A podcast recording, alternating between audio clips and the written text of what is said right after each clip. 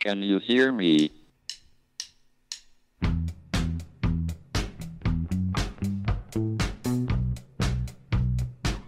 Houston, we have a problem. It's one small step for man, Now I am become death, one giant leap for mankind. the destroyer of worlds. Eureka! Nos Bastidores da Ciência, um podcast da Molecular JE. Olá a todos, bem-vindos ao podcast Molecular, nos Bastidores da Ciência. Um podcast da Molecular JE, a junior empresa do Departamento de Química da Universidade de Coimbra. Eu sou o Bernardo Albuquerque Nogueira e ao longo de episódios quinzenais, juntamente com o Milcar Duque Prata e o Hugo Ferreira, irei entrevistar professores e investigadores das mais variadas áreas da Química para levar a vocês os bastidores da investigação científica e mostrar como a ciência pode mudar o mundo, respondendo a muitos dos problemas dos nossos dias. O nosso convidado neste primeiro episódio é o Alexandre Silva, investigador do Centro de Química de Coimbra, que está na fase final do seu doutoramento em Química Medicinal, mais propriamente na interseção das áreas da fotoquímica com a química dos materiais. Olá, Alexandre.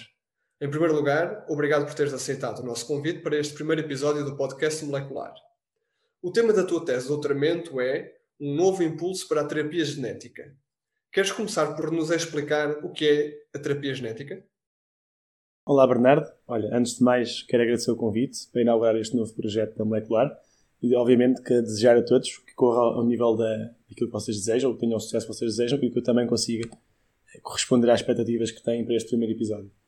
Muito simples, olha, a terapia genética é, eh, na linguagem mais leiga, aquela que nós usamos mais comumente e correntemente, é a utilização do ADN, que para quem não sabe é o ácido desoxirribonucleico, é, como um medicamento, ou isto é, como um agente terapêutico.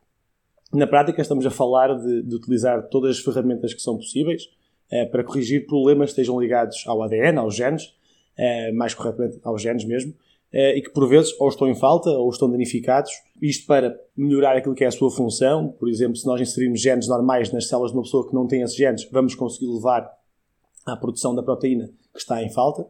Por exemplo, a título de curiosidade, muitas pessoas não sabem, mas estes genes muitas vezes são produzidos eh, por aquilo que hoje está, está muito em voga, que é a técnica PCR, que em português é a reação em cadeia de polimerase, e que agora, devido aos testes de Covid, é muitas vezes eh, falado. Mas na prática a essência é a mesma. É multiplicar fragmentos específicos de, de ADN, de um gene, eh, num caso para produzir em massa esse gene, no caso dos testes para a Covid-19, para verificar se o ADN viral está presente nas amostras que são eh, recolhidas em doentes. Ou em possíveis doentes, obviamente. Mas voltando aqui à terapia genética, como estavas a perguntar, existem diversas maneiras de nós conseguirmos eh, trabalhar nesta área. Podemos introduzir um gene-alvo que está em falta, ou um gene-alvo que está, eh, de certa forma, com alguma anomalia, e podemos colocar este gene dentro da célula que nós pretendemos através de várias formas. Através de vírus, através de lipossomas ou outras técnicas físicas, que é o caso da técnica que eu desenvolvo. Eh, mas também podemos, por exemplo, se houver algum gene que está a funcionar de forma errada, podemos silenciá-lo, isto é, fazer algo para que ele deixe de produzir a proteína errada que está a produzir. Um, ou também, mais, e é mais recente, e isto leva também a problemas éticos muitas vezes, que é clonar órgãos ou clonar certas partes de genes para introduzir dentro de para transplantes em pacientes que estão a precisar. Na prática, isto é só uma, uma visão mais global daquilo que é a terapia genética. Muito bem. E especificamente no teu projeto, o que é que pretendes encontrar ou desenvolver para criar este novo impulso para a terapia genética de que fala o teu título? Ok, eu no meu trabalho e no meu projeto utilizo uma técnica que foi desenvolvida pela empresa Laserlip, que é uma, uma startup é, sediada em Coimbra, que inicialmente não trabalhou nesta área. Portanto, desenvolveu uma técnica que basicamente consiste na utilização de materiais que são capazes de absorver a luz é, laser e, portanto, a energia desta luz laser e transformar esta energia em calor, calor esse que depois vai levar a variações de volume e assim, obviamente, gerar vibrações que na prática são ondas de pressão. Nós chamamos a isto eh, ondas fotoacústicas. Fotoacústicas, pois foto vem de fotões, vem da luz que é absorvida pelos materiais, e acústicas, pois estas ondas de pressão têm propriedades muito, muito semelhantes àquilo que é o som. Mas pronto, voltando atrás, a técnica que a Laserlip desenvolveu inicialmente era para entrega de fármacos através da pele. Nós chamamos a isto tipicamente entrega transdérmica, mas neste projeto de doutoramento que eu estou a desenvolver, estamos a tentar reorientar esta técnica também para entregar genes a nível das células, a nível celular. Obviamente que no meu caso estamos a falar de uma entrega num sistema que é muito, de muito menor dimensão, portanto é, é necessário desenvolver aqui materiais que sejam capazes de gerar e de produzir estas ondas, mas com características muito mais específicas para esta tarefa. E qual é que são as vantagens desses novos materiais, e neste caso desta técnica para a terapia genética? Ok. A técnica em si é, apresenta vantagens a nível do custo, portanto, o custo, quando comparamos com vírus, que é uma das técnicas de entrega mais utilizadas, o custo é muito mais reduzido. É, é uma técnica versátil e é flexível, podemos aplicar especificamente onde nós queremos, no órgão que queremos, a expressão correta é transfectar. Transfectar é esta ação de colocar genes dentro das células que nós pretendemos. É, mas tem uma grande vantagem quando comparamos com os métodos mais convencionais e que estão a ser desenvolvidos há mais anos, que é uma baixíssima toxicidade. Portanto, apresenta este perfil de segurança assinalável que as técnicas, por exemplo, que recorrem a vírus ou a lipossomas, que são tipos de entrega, tipos de agentes de entrega, têm é, muito correntemente levado a problemas em certos pacientes nos ensaios clínicos. Agora, se formos aos materiais em particular, portanto, aos materiais que estamos, que estamos a desenvolver, eles estão a conseguir desenvolver ondas de pressão muito mais apropriadas para este nosso objetivo, que é criar espaços, eh, espaços que sejam transitórios e reversíveis nas membranas celulares, eh, mas tem que o fazer mantendo o perfil de segurança que já tinham eh, anteriormente na Laser Lip e isso felizmente estamos a conseguir. Depois, para terminar, eh, estes materiais são feitos à base de carbono e, portanto, o carbono traz-nos logo uma fantástica particularidade que é conseguir absorver mais ou menos de forma igual em todos os comprimentos de onda, pelo menos naquele espectro que nós consideramos mais habitual, desde o infravermelho próximo ao visível e também ao ultravioleta. Logo, se conseguimos desenvolver materiais que absorvem todos estes comprimentos de onda, vamos poder estar muito mais flexíveis naquilo que é a utilização de vários tipos de laser e não estar exclusivamente eh, presos a um só laser. E o que é que imaginas que possa ser o resultado final um dia, quando esses materiais estiverem completamente desenvolvidos e for nessa altura possível utilizar esta técnica de uma forma comum? O... É engraçado porque a terapia genética deve ser provavelmente, e toda a área da genética, das áreas do desenvolvimento científico, que já estamos provavelmente há 30 anos a investigar dentro deste, deste ramo e que mais insucesso tem trazido. Um, e, portanto, é difícil não dizer aquilo que todos pretendemos quando exploramos esta área, que é conseguir resolver muitas doenças hereditárias, porque, senão, obviamente, se nós conseguimos resolver o problema que está associado ao gene, vamos conseguir resolver e curar uh, muitas doenças hereditárias. Imaginemos, agora no nosso caso mais, mais, mais particular, imaginemos doentes hemofílicos, portanto, que têm hemofilia, Uh, neste caso, os doentes não conseguem produzir os fatores de coagulação que são necessários quando estamos a falar de, de mecanismos de, de, taponização, de hemorragias ou de algum problema nos vasos sanguíneos.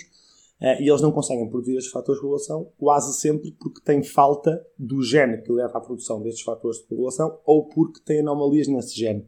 Agora imaginemos que nós vamos conseguir injetar num determinado local do nosso, do nosso corpo este gene, Obviamente, se nós injetarmos só o gene só por si, ele vai para a corrente sanguínea, ou vai para os músculos, não, vai, não entra, não, não integra as células, portanto, não faz parte do nosso eh, ADN de nossas células.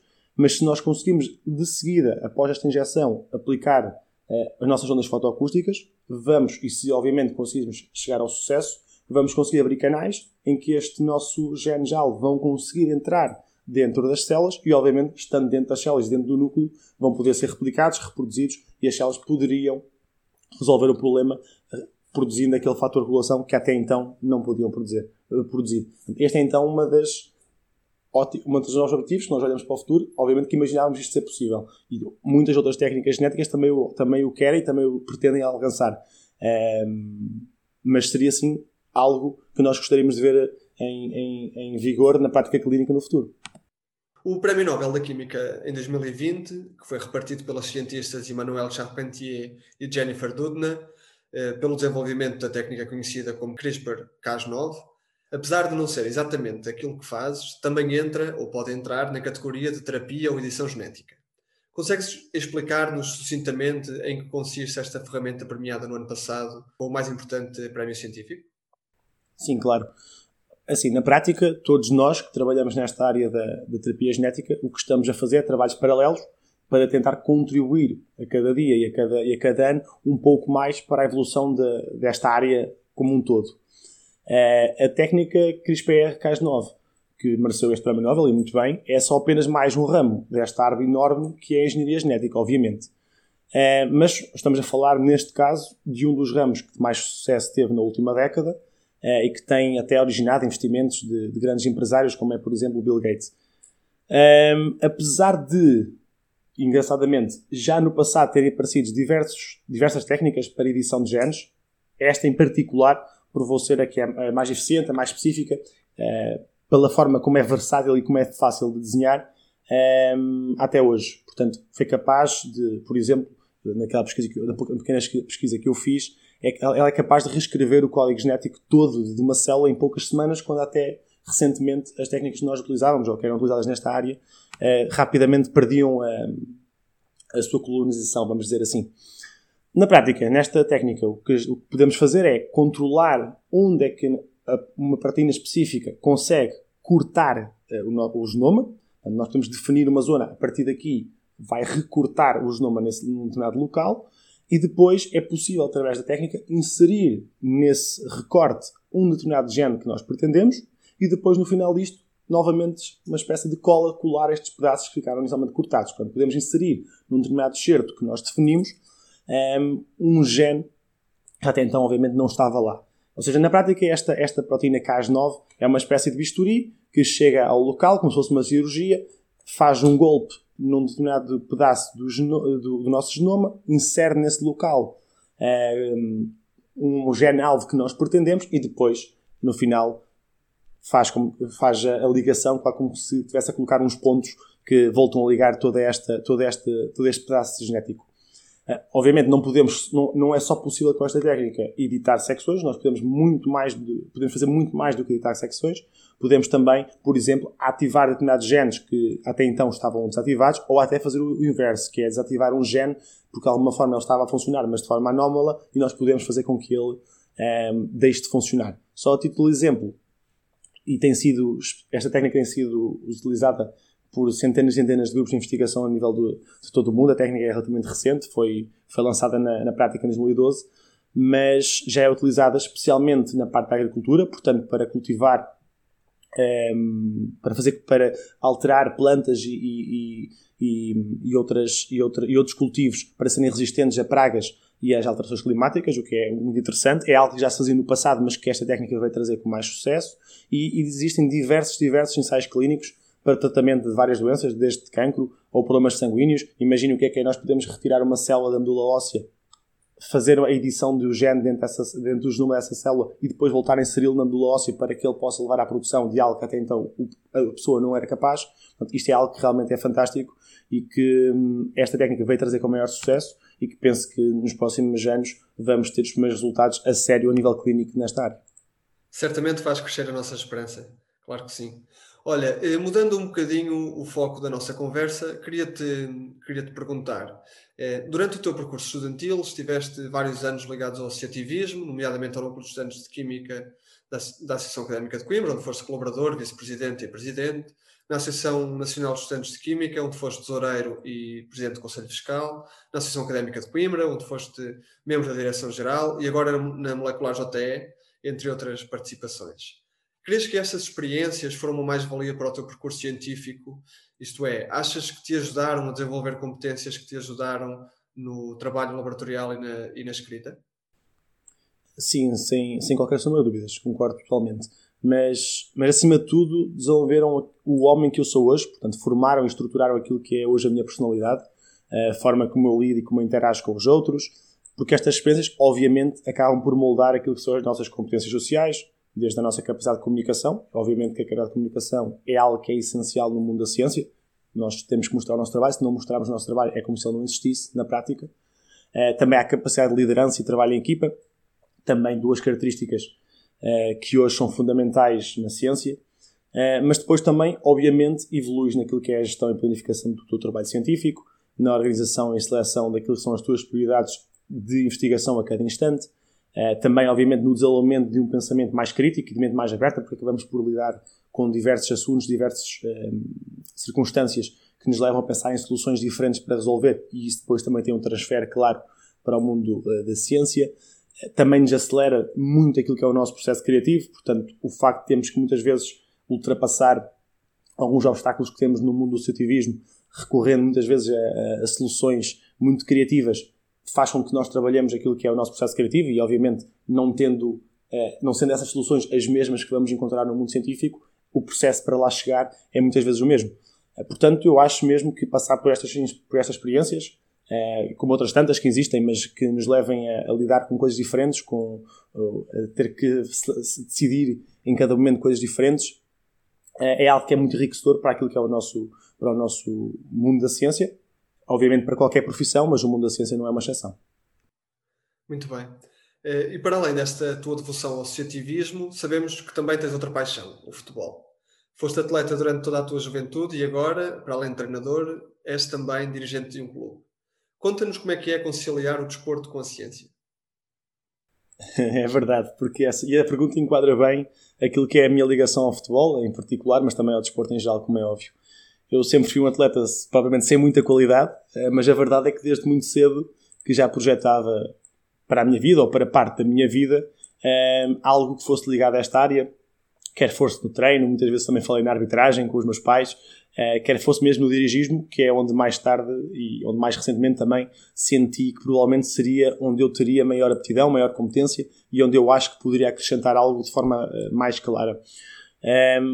Inclusivamente, se voltarmos atrás naquilo que foi a minha vida, eu quando selecionei o curso para o ensino secundário, desporto era a minha segunda opção, estava inclusivamente à frente de Ciências e Tecnologias, que era a minha terceira opção, portanto, já nessa altura eu achava que desporto teria um papel determinante no meu percurso, acabei a vida dá muitas voltas e eu acabei por entrar na minha terceira opção, eh, que era Ciências, eh, e acabei mesmo ligado ao mundo da ciência, que, que depois me acabou por deixar alguns anos, vários anos, durante o meu percurso académico, durante especialmente o início do meu percurso académico, acabou por me deixar vários anos afastado deste mundo do desporto um, ehm, e deixar este mundo para segundo plano. Quando estava a iniciar o doutoramento, já no meu segundo ano, decidi então ir cumprir uma tarefa, uma, uma tarefa não, uma, um objetivo de criança, que era tirar o curso de treinador de futebol, uh, e desde aí, basicamente nos últimos 3, 4 anos, tem sido um percurso engraçado, intenso, uh, que tenho feito, obviamente, em paralelo com, com este caminho na, na, na ciência.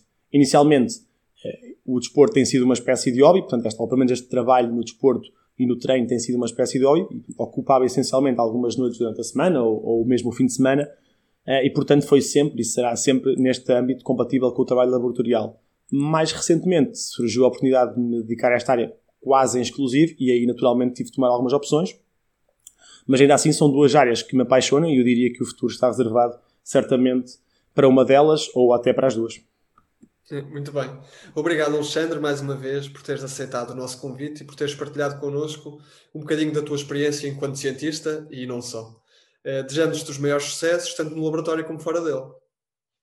Muito obrigado, Bernardo. Mais uma vez um prazer enorme estar aqui eh, e bom sucesso também para este, para este projeto novo da, da Molecular JTE. Obrigado, nós. Um, ehm, ao longo deste podcast, iremos também sugerir um livro de ciência ou divulgação de ciência. Hoje, o livro que sugiro é O Ponto Azul Claro, do saudoso Carl Sagan. Este livro, Pale Blue Dot, na versão original, apesar de publicado em 1994, está ainda incrivelmente atual. É a sequela do famoso livro Cosmos e que deu origem à série televisiva sobre ciência mais vista de sempre. Neste livro, Sagan, baseado no conhecimento atual sobre o sistema solar, combina ciência e filosofia para nos transmitir a sua visão do lugar do ser humano no universo, prevendo o que pode ser o nosso futuro enquanto espécie e comunidade. Publicado em Portugal pela Gradiva, é uma excelente companhia para tempos de confinamento, e não só. Obrigado a todos por terem estado desse lado no nosso primeiro episódio e não percam mais uma visita aos bastidores da ciência daqui a 15 dias no podcast Molecular. Até lá, para além de poderem subscrever o podcast, podem visitar-nos e contactar-nos através da página da Molecular JE, tanto no Facebook como no Instagram. Boas experiências! Houston, we have a problem. It's one small step for man. Now I am become death. One giant leap for mankind. The destroyer of worlds. Eureka! Nos Bastidores da Ciência, um podcast da Molecular JE.